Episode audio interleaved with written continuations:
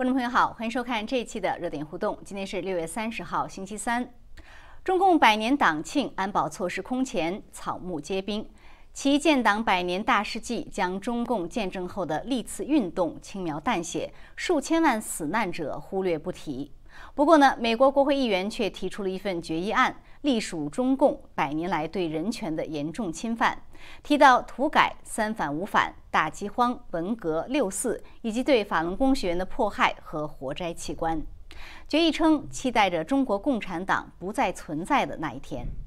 另外，中共党校前教授蔡霞通过胡佛研究所发表了四十七页的中英双语长文，指出中美价值观对立、对抗难以避免，呼吁美国放弃与中共接触的天真希望。并表示，美国应该为中共政权突然崩溃做好预案。那么，中共百年，世界该如何应对其带来的威胁？那么，在今天节目开始之前呢，还是先跟大家报告一下，我们已经新开了一个频道，叫芳菲访谈。那么，我对一些嘉宾的特别专访会在芳菲访谈频道发布，欢迎大家去订阅转发。那么，这个频道的链接会在视频的下方。谢谢大家。好的，那么今天呢，介绍一下两位嘉宾，一位是在现场的时事评论员唐靖远先生，唐靖先生您好。呃，方飞好，观众朋友大家好。嗯，谢谢。那么还有一位是通过 Skype 我们连线的时事评论员 Jason 博士，Jason 博士您好。方飞好，大家好。嗯，好，谢谢。好的，那我们今天就来谈一谈中共的这个百年党庆。呃，那唐简先生，刚才我们在做节目之前呢，看到说中共的这个百年的这个党庆正在进行哈。那习近平在这个天安门城楼就是一直在发表他的演说。呃，我想请您很快点评一下，呃，您您怎么看他这个出场，然后他的这个服装，包括他的这个演讲的一些内容。嗯哼。呃，因为他这个演呃演讲其实都还没有结束嘛。嗯。呃，所以呢，我但是我看了大部分。看大部分给我以一个就是比较深的几个印象，第一个呢就是当然习近平他是刻意在突出自己的毛泽东的继承人这这么一个形象，因为所有的人都是穿的西服，只有他一个人是穿的这个中山装这么出来的，非常显眼。对对，非常显眼。他出场的时候呢是他和胡锦涛嘛，呃就算是两代党魁，因为江泽民是没有出席，嗯，也就不知道什么原因，可能是身体的原因，也有可能是其他的原因。嗯，就是，但是就是习近平他在这个一个是外形的表现上面显得他是非常的这个突出，另外一个呢就是他在这个讲话之中，呃，我印象中他是非常，其实整个这个讲话呀，他表面上呢是说是庆祝中共的一百年是党庆，是。按说党庆呢应该是党的这个历程才应该是主角，是吧？但是呃，这个讲话给我的感受它是反过来的，呃，就是习近平才是主角。呃，而党庆呢，只是一个一个衬托，是这种感觉。呃，因为一开始一上来，他刚刚一讲话的一开始，就首先上来就是汇报了一个呃巨大的政绩，就是说我们完成了第一个一百年，不是提出两个一百年嘛？就习近平提出两个一百年目标，第一个一百年的目标已经达到了，已经实现了全民小康。所以呢，这个是一个奇迹啊！他用了很多这种形容词，反正就是这是一个伟大的政绩，是个奇迹。当然，他说的很漂亮了，这是归功于中国人民的，这是。但是其实谁都知道，他应该是说这是归功于他的。就是说，他首先一上来，先把他自己的一个呃，他认为是最巨大的一个政绩先放在这儿，然后他在后面的这个讲话之中呢，呃，当然就是从回顾中共嗯建党的这个历史开始，是吧？一路的这么回顾，一直说到现在。整个这个一百年的这个过程之中，你可以看到它有一个非常突出的一个主题，它始终紧扣着每一个阶段，它都始终要紧扣的突出的一个关键词，就是中华民族的伟大复兴。嗯，但是实质上，这个我们都知道，他所说的这个中华民族的伟大复兴，它其实真意义上应该是指中共的复兴。嗯，所以呢，呃，这个复兴呢，它恰恰是习近平我们看到在他上任以后，是他就是非常高调的在其实推出来。哎，这个所谓中华民族的伟大复兴，其实和习近平所提到的那个什么实现命运共同体、人人类命运共同体啦，啊呃，就是很多这一系列的，包括他现在提出的什么东升西降啦，呃，我们现在要去主导这个世界秩序啦，所有这一套学说、这一套所谓的理论体系，嗯，都是围绕这个核心来的，而这个核心是以围绕着他来构建的，就是所以所谓的新一代的这样的一个可以羽毛比肩的领导人，对。也就是说，他看得出他是刻意的在营造一个自己，的确就是你说的，营造出一个自己完全可以和毛泽东相相比肩的这么一种一个历史地位。想要奠定这么一个历史地位，那么他最终的目的，我觉得肯定至少是，呃，他在近期是想要以此来，就是达到他顺利的实现连任，甚至是终身的执政这么一个一个目的。对，还有一点我有比较印象比较突出的就是。习近平他前段时间不是说，他就要求这个外交系统、大外宣系统要呃低调一些嘛，就是要什么要开始装可爱啦，怎么怎么地。嗯，在这次讲话里面，他的确也有所体现。因为我特别留意了一下，他在讲到关于人类命运共同体，讲到要构建新的国际秩序的时候，他因为以前这个这一部分他是有一个固定的说法，就中国要成为国际秩序的。构建者、维护者和引领者。哦。但是这一次呢，就去掉了那个“引领者”三个字，因为我特别听到这儿，我特别留意了一下，他只说了前面两个，就是成为构建者和维护者。嗯。所以看起来整体上，可能他现在也自己意识到，呃，现在的这个国际处境啊，非常的这个呃险恶，所以呢，他可能就相对变得比较低调一点。对，这是我呃大体上能够留下这么几个印象。嗯。是我看有媒体说这是新一轮的造神运动哈，因为他这个下面你想这么几万人坐那儿，他每说到一个什么地方，一提高声调，大家就欢呼啊，然后甚至有的时候这种激情的欢呼，呃，我不知道是不是他让他觉得自己可能跟当年。毛泽东在这个天安门城楼检阅红卫兵那种感觉类似，呃，但是不管怎么说呢，就是给我一个感觉，就是他的这个讲话跟历来中共党魁的讲话很类似，就是说用词无比的好听，但是跟实际却相差十万八千里。比如说他说他对，比如说他说什么香港同胞怎么怎么样，我想最近在香港发生的事情，全世界都看到了，所以香港。呃，真的香港人民如果听到他这个话，呃，反应我想是完全不一样的。所以这就是一个悖论，就是说，其实中共啊，他自己说自己的历史，他说是一个伟大征程，是吧？就前两天这个演出，我觉得很多人并不这么看。所以我想先宏观的谈一谈，就是在您看来，中共百年历史是一个什么样的历史？呃，我其实从两个层面上来看，如果说从这个中共这个政权的性质上来看，嗯，我觉得中共这段百年历史可以说。它其实是一个外来政权，中共其实是一个受着外国势力操纵的一个汉奸组织，一个伪政权建立的一个伪政权，所以他在中国大陆实施的统治，其实是一个外来政权对中国中华民族、对中国人实施的一种占领性式的一这样一种统治。它只不过就是一有一个非常强的迷惑性，就是因为统治的这帮人他也是长着一张中国人的脸，嗯，就是如此而已。是。但是实质上，呃，我我觉得它的本质上可以说，它其实就是一个汉奸式的伪政权，因为它最初成立的当初，它其实就是听命于共产国际嘛。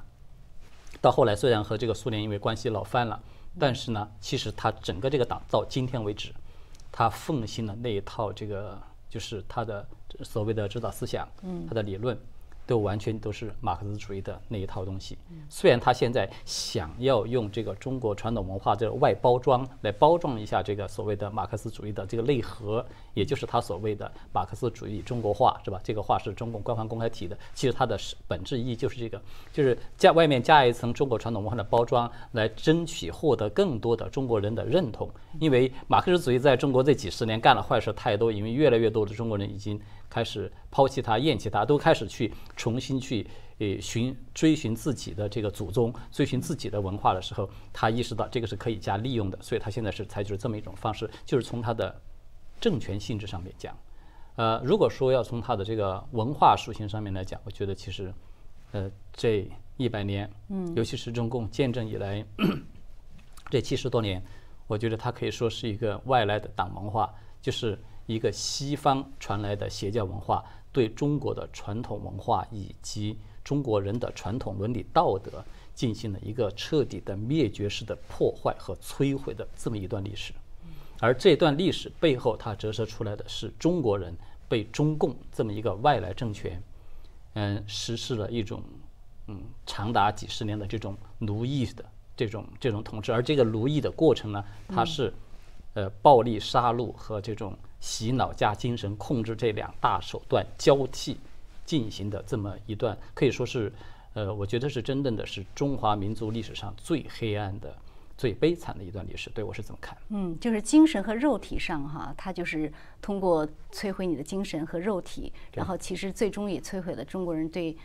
神的信仰啊，或者是一种传统文化中的价值观。它就是把真正的传统的中国人变成了中共人。嗯，变成了中共党文化所控制、所指挥的这样的一种人。这种人严格意义上讲，从我们从文化内涵这个意义上讲，他其实已经不能够说是中国人。对，是，所以这就是为什么很多中国人今天他已经不知道真正的中国传统文化是什么样。那其实呢，中共他对自己的这个呃历史，他都是。呃，在他的这个所谓什么大事记呀，历史中都是，比如说像对这种运动都是轻描淡写的。但是挺有意思的就是，我看在这两天，美国的国会议员提出了一个议案，他们倒是把中共历次运动写得非常详细。比如他提到土改，他说土改死了大概两百到三百万人。然后他提到三反五反，提到这个中毛泽东的大跃进后来导致的大饥荒，然后甚至提到了这个。呃，就是对基督教的迫害了，然后最终是提到对法轮功学员的迫害，还有甚至活摘器官，他都提到了。就是说，可以看到说，至少在国际社会上对中共这个历史现在已经相当了解了。对，嗯，哎，就是他这个这些历史的这个，我们把它要是一步一步拿出来，就可以看到，就是我们刚才所提到的，就是中共他在中国实施的统治，它真的其实就是一种占领军事的统治，他是把中国的人民看成是一种敌对势力的。他从内心里，虽然他嘴上说的很漂亮，我们是为了人民，我们一切都是呃，这个就是为人民就是江山，对，人民就是江山，人民就是一切。我们心中所说，他就是他可以说很多漂亮话，但是他的行为是相反的。因为现在我就是我们大家都可以看到，中共他有一个非常突出的特点，就是他所说的唱的高调和他实际的行为是截然相反，对吧？他说的越漂亮，他干的事情是越恶毒、越邪恶。所以呢。呃，其实就是他对中国人，他其实也是这么一种一种手法，嘴上说着我怎么多么的爱人民，多么的为人民服务，但是实质上他内心里这几十年一直是把中国人真正的中国人是当成敌人来看待的，所以他是有计划、有组织、有系统的在屠杀中国人、摧毁中国人的这种文化。是吧？你看他就是从他建政以来一开始是吧？他真的是有系统的。嗯，先是从这个土改对这个呃地主，就是在农村这个范围之内的这种，其实这些地主也好，还有这些乡绅啊等等，他们都是中国传统文化的载体，物质的载体，因为他们传承着这个中国文化的很多的东西，把这些人其实都杀的差不多了。然后再下一步就是开始杀这个知识分子，反右啊，就开始弄知识分子，然后就开始又开始搞这个所谓的呃公私合营，就是就开始。整治这些资本家，就是不同的人群，就是中国传统遗留下的不同的人群，他是非常有步骤、有组织的系统的，一个一个的、挨个的把你这个销毁掉，把你摧毁掉。呃，既要是杀不掉的，也把你的思想就彻底把你的脊梁骨打断，用各种残酷的迫害，迫使你下跪，迫使你妥协，然后让你最终变成可以为他们所利用的人。就是他其实就是这么一个过程，对。嗯，好的。那那 Jason 博士也请你谈一谈，就是一个呃，您您看了就是刚才呃，在这个城城楼上啊，习近平的讲话的话，呃，您有什么感想也可以补充。另外一个也请您谈一谈，就是您怎么看中共现在一个百年的这样一个历史？对，其实呢，就是刚才习近平的这个讲话，我也是听了一些。呃，我除了唐金远当时刚才已经总结的，我觉得还有一点就是，其实呢，习近平挑起了中国人的这种战狼精神。我发现，在他讲话中，底下欢呼声音最大的都是他的那种战狼言论。比如说，他谈起就是就是听取别人意见的时候，没人欢呼，但是他谈到。说谁要是不怀好意指责我们，我们怎么怎么样在这欢呼，然后呢，就是谈起来就是说呢，什么我们现在已经有能力怎么样怎么样了，这样就欢呼。你可以，其实我的感觉上就是他想让战狼变绵羊这种做法，你从他这个讲话之后，我看中共的外交内政其实都没有变。呃，你从这次习近平讲话，你也可以感觉到，其实呢，嗯，就是整体来说，习近平已经把。中共党内党外的整个气氛已经带到了一个，呃，要从现在开始就要在世界称霸这样的一个大的一个呃人气的环境里头了。所以说呢，我感觉他要让再回去做羊这样的做法，其实在党内大家也看到了，不是他的真意，呃，只是呢一个就是简单的一个包装，非常粗略的一个包装，这是一点。另外的话呢，确实今年他不再提。呃，保就是坚持一国两制原则等等，他就是加强中央对港澳的领导，这已经变成了他的一个主旨。就是换句话说呢，他也把就是也在承认一个既成事实。嗯，对于中共这个百年历史，其实中共确确实实是一个就是非常奇怪的一个概念。就是当然了，他们在天安门这个国家的这个中心，举行他们这个党的庆祝，呃，已经展现出极端卑鄙的状态了。因为你就是你不管怎么样，你也是个执政党，你跟国家还是两个概念。但是呢，他已经就是在中共执政这么这个就七十多年这这个过程中的话呢，这是第一次。在这么大的范围召集这么大一个会议庆祝这个党的生日，其实他已经赤裸裸的把党和这个国家之间的关系，呃，展现的非常清楚了。这个国家就是党的国家，而他呢，作为党魁的话呢，就是这个统治党，同时也就通过这个党来统治整个中国人，他就是中国人的太上皇。就整个这个逻辑关系，他就认为这个权力概念他已经不再做任何隐藏的展现出来了。当然，中共这个概念本身也，他说有一百年，其实真的是他执政了七十多年，但是他在执政之前，呃，包括在江西，包括在延安，包括在呃历史上的各种觉得，他都是一个最大的特点，就是他必须得有时时刻刻呃有敌人要斗争，这是他生存的一个最根本的概念。就是呢，中共他实际上呢，就是执政已经执政了七十多年了，但是呢，他的基本思维。还是基本这个在执政过程是以运动治国，我反复谈到了，就是呢，他是以运动治国，而且呢，他的生命来自于跟不同的敌人、不同的时期的敌人斗争。你说刚才说，就说呢，在他执政之前，在江西就杀几十万人，在延安又杀上多少万人，就是他内部哪什么时候不斗，中共就失去活力。任何一个历史时期，他一定要找到敌人，一定要开始找一个敌人开始跟他斗争。而整个制制定这个管理国家的过程中的话呢，基本上都已经七十年了。还都是今天搞一个这样的一个运动，明天搞一个那样的运动，因为他不运动，整个这个党就会慢慢慢慢的啥都不做，都腐败下去了。所以他必须靠运动治国。整个，但是中国人确实是在这过程中遭殃遭大了。就是我们知道了，就是说呢，从呃，就是执政之后，有人估计他已经用各种非常规方式迫害死了呃八千万人。其实这是个保守的估计，嗯，就是你比如说这个计划生育这个政策，像打摆子一样的。啊，鼓励多生，然后鼓励只生一个，然后呢，鼓励生两个，鼓励生三个，就是整个来说，你就可以看到，就这么一个折腾的过程中，据说就计划生育本身，就让就是四亿孩子，这个就是哇，就是在美中国无四亿无法出生，就是你可以，当然了，他这个过程中现在看就是完全是个政策政策错误，中共就把中国这个地方当成一个他的一个实验田和玩具。嗯，就是从最开始自然的一个私有制经济变成他的一个公有制，然后呢，整个经济玩不转了，又回到这个私有制，然后呢，这个整个生孩儿也是鼓励多生和不生，就是你可以看到，就整个中共在就是翻来覆去折腾中国这么一百年，从他执政之前和执政之后，执政之前喊的是民主，喊的是自由，执政之后喊的是呃稳定压倒一切，就是所有这些事情的话呢。你可以就是感觉就是说呢一个概念就是说呢就是无耻至极，嗯，但是呢中共这一段时间就是非常奇怪的喊出一个叫做就是呢其实你要是说中共的历史是一个极端丑恶的一个历史，就是中共的历史本身就使他中共不可能有一个执政合法性和未来的前途。按理来说你中共应该掩藏自己的历史，结果最近中共在搞一个叫做反对呃历史虚无主义这样的一个运动。其实呢他反对历史虚无主义。他不是说是让你去寻求真正的历史，他事实上呢是在用他制造出来的、编造出来的一套历史，然后呢用那个历史来代替真实的历史。最近他搞这个运动本身就是他所有就是总结他过去这几十年统治中国的一个核心，就是用一个什么样的办法，我让整个中国人全部都按我的思维方式活，按我的思维方式想，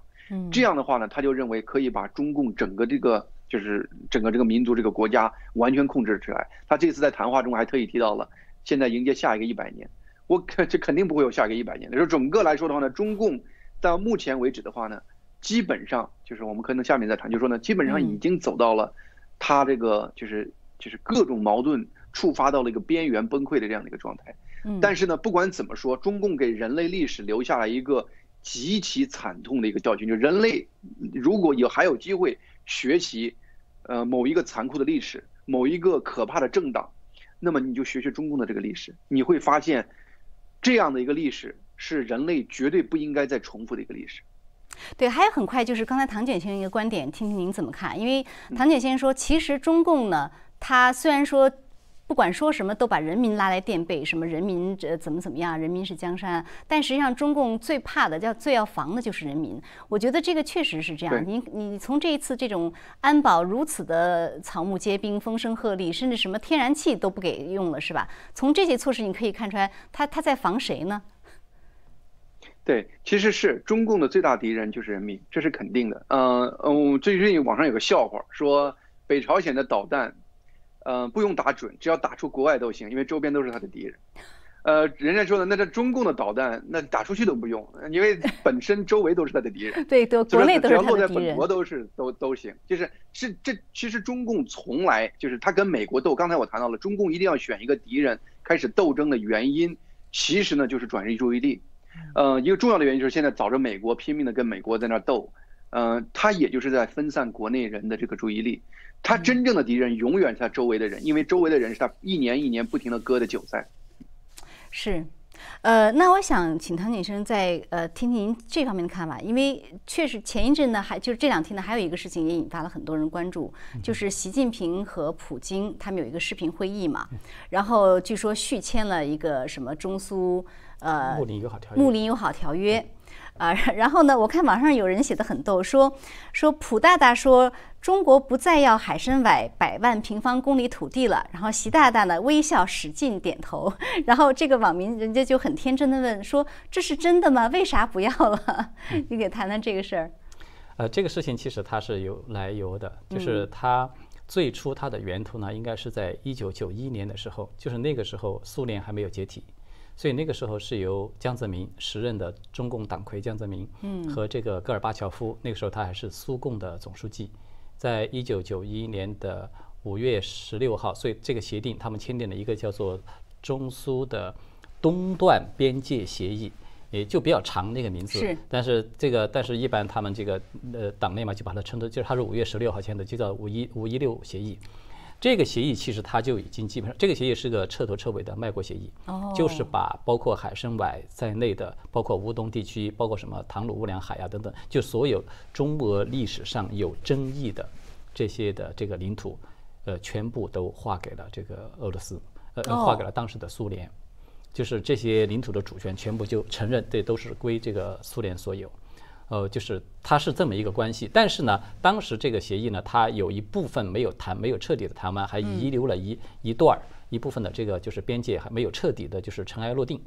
所以到了这个二零零一年的时候，就是十年以后，那个时候苏联已经解体了。嗯。所以解体了之后呢，再由这个普京和这个也是还是江泽民嘛，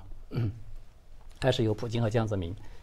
嗯，这个他们俩就签订了，就是刚才我们所说的这个中俄。睦邻友好友好条约，就是在这个条约里面，它就是完成了两件事情。第一件事情呢，它就是继续的完成了此前那个就是五一六协定的还没有哦最后完成的那一部分的这个边界的，就是双方的确定。嗯嗯，这个是一件事情。第二件事情就是在这份这个条约里面再次的确认，因为之前签订的条约的那一方是苏联嘛，那么现在已经苏联已经解体了，变成了俄罗斯。所以呢，他就需要重新确认一下，就重新确认，那么所有这些领土的主权，呃，是归俄罗斯所有。呃，此前那一份他是说的是归苏联所有，所以现在就是再次确定。哇！然后这期这份这个条约签订以后，它是二十年，嗯，有效期是二十年，所以就是到今年就到期，所以它是这么一个来源。所以到今年之后，习近平跟这个普京又再次又再次续约，续约这一次呢，续约是五年，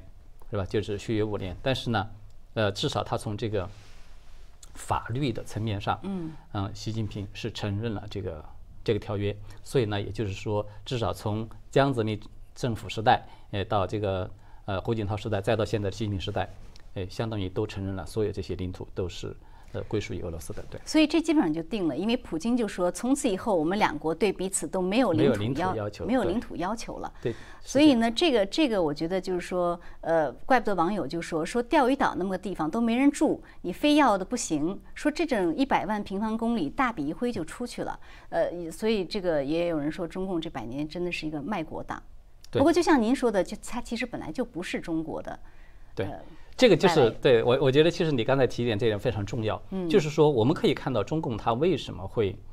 这么的，就是对待中国老祖宗留下来的土地，这是呃这个领土，包括对待中国人，他完全不是一种对，是自己家园、是自己的国人这样的一种态度，他的确就是一个外来者的态度。他觉得这些都都是我占领的，啊，我占领的呢，我多一点少一点对我没有关系，只要对我有利。他为什么把这些东西全都出卖给俄国呢？尤其是在江泽民时代，因为江泽民时代他为什么把这些东西全出卖出去，跟江泽民自己本身的身份有关系。就是江泽民我们知道嘛，他是出了名的是二奸二甲嘛，所以呢，他曾经是这个呃日伪的汉奸，这个是一奸。第二呢，就是他曾经是给这个当时的苏联嗯充当过这个间谍，所以就相当于是俄奸。所以是这是就是二奸，那么他为什么呃敢签订这么多这个就是把这么多的这个领土的这个主权就拱手相让？嗯，其实跟他这个身份是有密切的关系的。那么这个是在江泽民时代，到了习近平这个时代呢，我觉得他为什么他还要去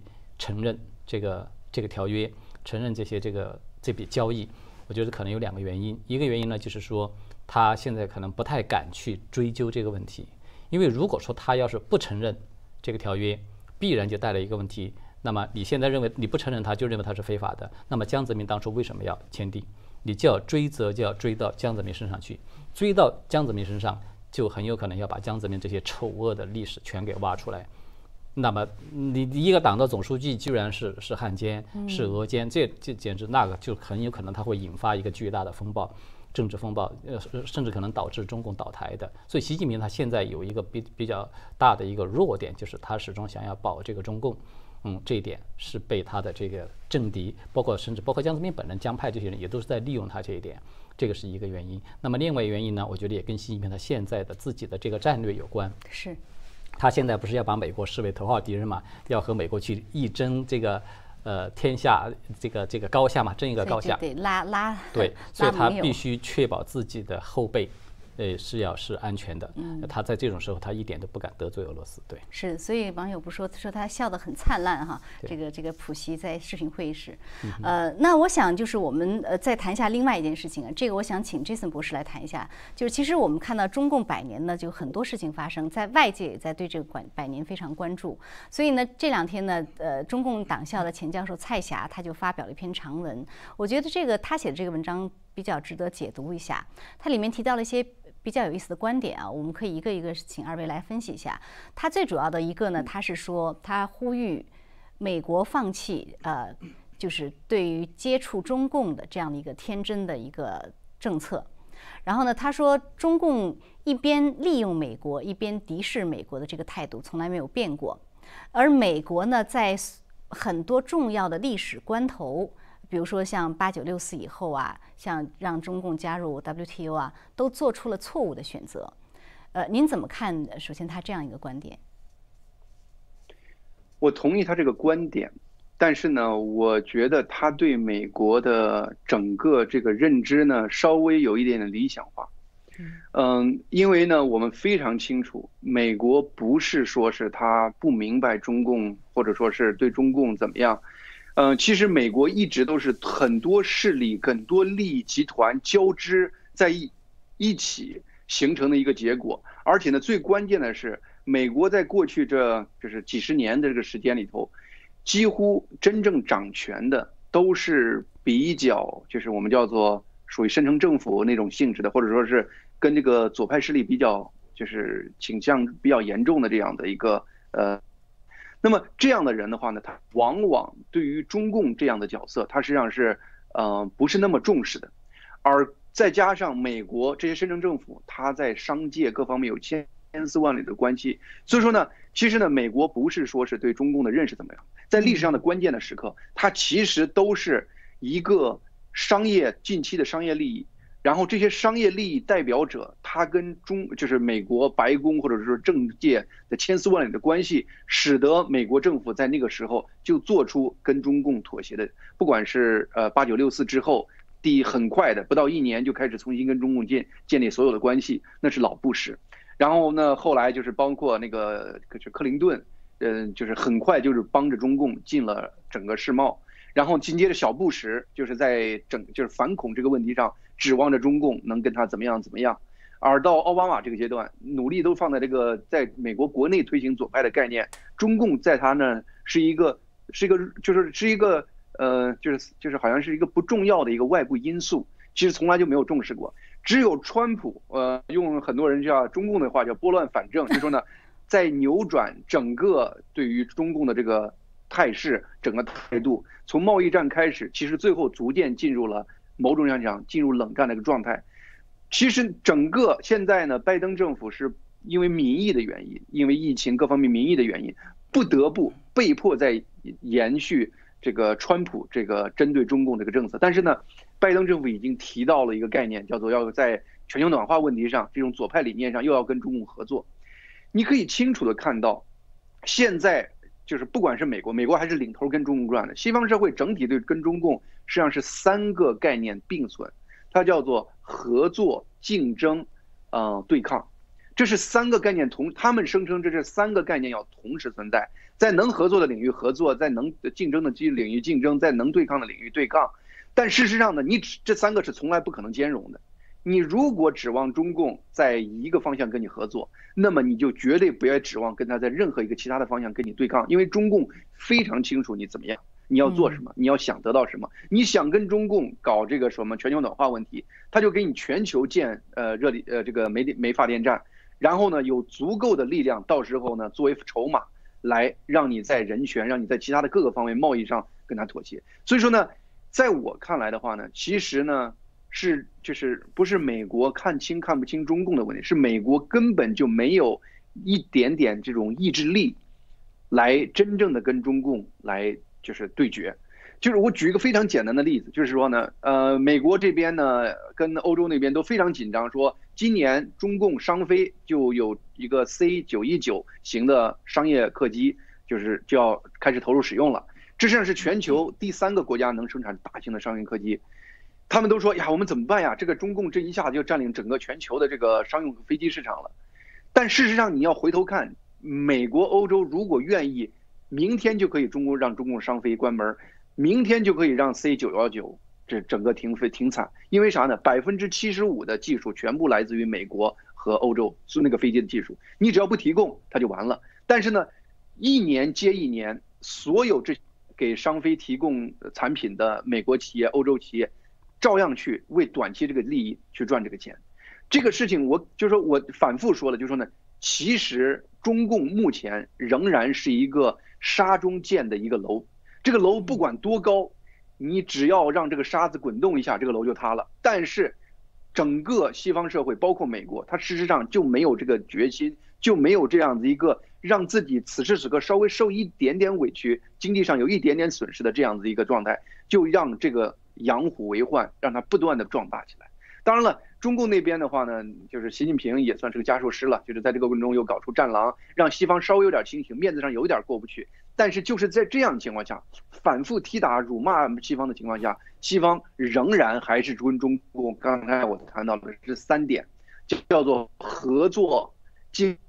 竞争、对抗，它是三点，三点共同的概念根本就根本是不可能存在的。所以说呢，我感觉就是说呢，我同意蔡霞的这种判断，应该跟中共割席，但是。其实呢，美国这边的话呢，是根本没有这样的一个意志力，没有这样的一个，就是，就是 will power，英语叫 will power，就是说决心去做这样的事情。嗯，对，也就是说，在重大关头，你认为它其实还是利益，呃，利益当先。所以呢，他比如说他希望中共呃走向自由民主啊等等这种意识形态的方面，其实并不像他表面提出的那样，是他的一个主要的要跟中共接触的理由。那如果这样的话呢？嗯。那是骗人的话。什么？我们就是跟中共接触的过程中，建立一个强大的中产阶级。这个中产阶级对于民主自由的诉求，就会逼倒逼中共走向呃政治体制改革。这是几十年前整个西方那一套要把中国就是就是进入中国市场的一些商人在讲的话。这个话这个谎言现在没人敢讲，因为啥呢？香港摆在你面前，呃，新疆的事情。对台湾的威胁，对全世界的威胁，你是改变了中共，还是中共在改变世界？在你影响中共的过程中，实际上是中共在影响你。整个美国背后全都是中共的领地，不管是学校、企业各方面都是中共在进攻。在这样的情况下，其实呢，那当年提到的跟中共接触、通过这种经济的这个复兴，让中共经济的兴起，产生中产阶级，造造成中共的倒逼中共政治体制改革，这个谎言其实在十几年前都已经破产了，只是有那么一群政客仍然不面对现实。但是在过去这川普这几年，这种话已经没人说了。嗯。好的，呃，那唐姐先生就是一个，就是您您对就是呃刚才杰森博士的分析有什么样的一个看法啊？另外呢，就是他文章中还有个比较重要的观点，他说美国和西方要为中共突然崩溃要做预案，这个也是大家有关注到了，所以这一点也希望您谈谈您的看法。呃，首先我简单补充一下，就是刚才杰森谈的这，我比较赞同就是杰森的这个分析，我只是补充一点，就是说其实西方为什么普遍的对中共抱有这么一种。幻想，嗯，说是呃，中国可以走向民主化，通过这个就是呃市场经济的这种发展，嗯，钱包多钱包充实了，它就可以走向这个呃自由化，走向这个民主化，呃，就我觉得这应该是两方面的因素。一方面呢，就是的确是西方的很多的这些，尤其是经济界、金融界，也包括政界的很多人，嗯，他们在中国有利益，也被中共其实是用利益把他们给收买了，呃，或者是变相收买，所以呢，他们是客观上的去为中共去说话。啊，这个是一一方面主要的原因。另外一方面原因呢，其实也跟中共自己本身非常的狡猾，嗯，就是中共它采取了很多的手段，是来隐藏自己的这个目的。我们都知道，其实中共它从毛泽东时代到邓小平时代，一直到现在的习近平时代，就是这个要赤化全球，红旗要插遍全球，要称霸全球这个目标，它从来没有变过。虽然它在具体的做法上面是三个不同的阶段，有一些这种差异，但是这个内内核最关键的这个核心的战略，这个目标就是美国是他们实现这个目标的头号敌人，这一点从来没有变过。哪怕是在邓小平时期，号称说是中美关系是蜜月期啊最密切的那个时候，其实你看邓小平搞得最厉害的一个基本的这个一个国家战略，可以说是一个基本的国策，就是反对这个和平演变，反和平演变。其实反和平演变的本身就是对把美国视为是我们的头号敌人。嗯，他是邓小平是公开说嘛，我们现在在打第三次，就是在打一场没有硝烟的第三次世界大战。呃，只不过就是西方国家要通过这个方式来对我们进行和平演变，所以我们必须要抵抗，大概是这么这么一个意思。所以你可以看到这个脉络，它其实是非常清楚的。呃，所以呢，那么蔡霞他在这个文章里面谈的就是说，这个美国很多人抱有一种好像善良的愿望，太天真了，怎么地？其实它是两种因素都有的。中共善于隐藏自己、欺骗自己。你看，像那个白邦瑞在那个书里，他还写了一个，举了一个例子。中共甚至派出那个间谍啊，假叛逃，哦，用假叛逃的方式叛逃过来之后，然后告诉美国政府，啊，说中国高层的领导人他们的确是有意愿要进行这种改革的，但是呢，他们只不过是需要时间，需要一种渐进式的怎么怎么地。诶，居然还相信了。嗯，白邦荣他自己说的，他自己当时就有接触这个间谍，他说我们当时都相信了他，但是事后证明我们错了。啊，就是你可以看到中共它非常的狡猾，它是用了各种各样的方式，包括他提出什么一国两制啊等等，都是在制造一种假象。什么假象呢？就是你看，呃，中共这种体制还是可以接纳民主体制的，一国两制嘛，民主体制在我们这样的一个体制之下，在我们这个土地上还是可以和平共存的。让你保留一点幻想。对，始终让你保留幻，就是它是双方面的都有。中共非常狡猾，善于隐藏，这也是一方面。同时呢，西方很多人他被这个利益所诱惑，呃，这个也是一个主要的原因。对，嗯，那你怎么看蔡霞说？因为他说这个其实中共很脆弱，他说美国应该采取这种进攻型的这样的一个一个压压力的事态啊，呃，而且他说美国应该为中共突然崩溃做好准备。您觉得这个可能发生吗？呃，我觉得如果要从中共的这个本质上来说，我也比较赞同刚才其实就是杰森的一些分析，就是说中共其实它是一个黎族巨人，表面上看上去它很强大，其实中共真正强，中共真正的实力，其实它要是和这个也和美国，尤其是包括美国和它的盟友这些合联合起来这么一个力量来比，它其实差距还是非常大的。但是为什么中共它现在敢这么嚣张啊？这个好像动不动就要这个去重建这个世界新秩序了？啊，其实中共最厉害的武器，我觉得它只有一个，它就是用利益来收买、分化、瓦解西方的这些阵营，瓦解这些各个国家的政府，甚至这个一些政界的要人，通过这种方式来进行一种渗透。这个是中共这几十年来一直是行之有效的方式。所以，我觉得其实从这个角度上面讲，如果说美国及他的及其盟友是吧？要对中共要是采取一个真正有效的实际的行动，你能够首先杜，首先第一点要做到是在意识形态上必须要认清楚，中共和西方的这种冲突矛盾冲突，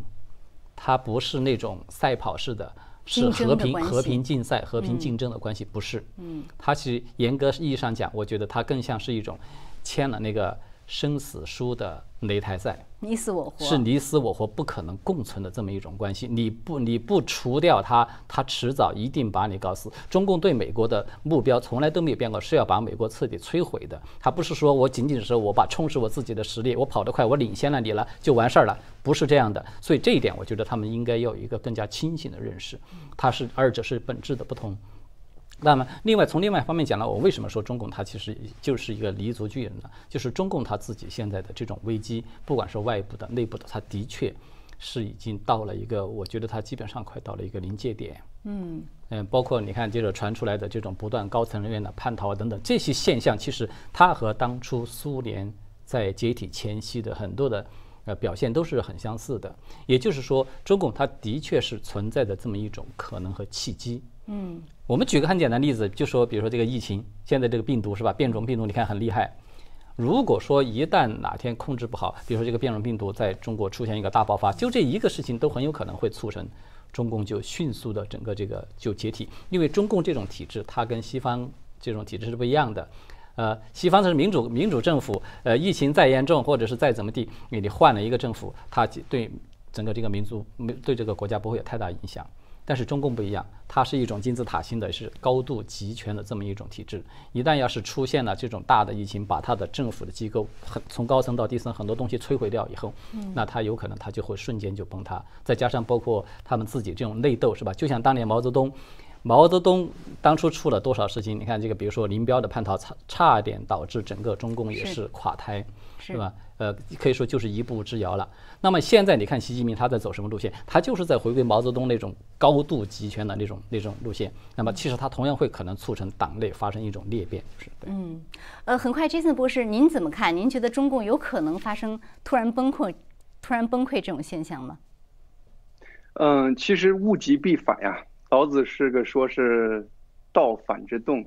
就是就是道弱之用，就是意我的就是意思就是说。在他最辉煌的时候，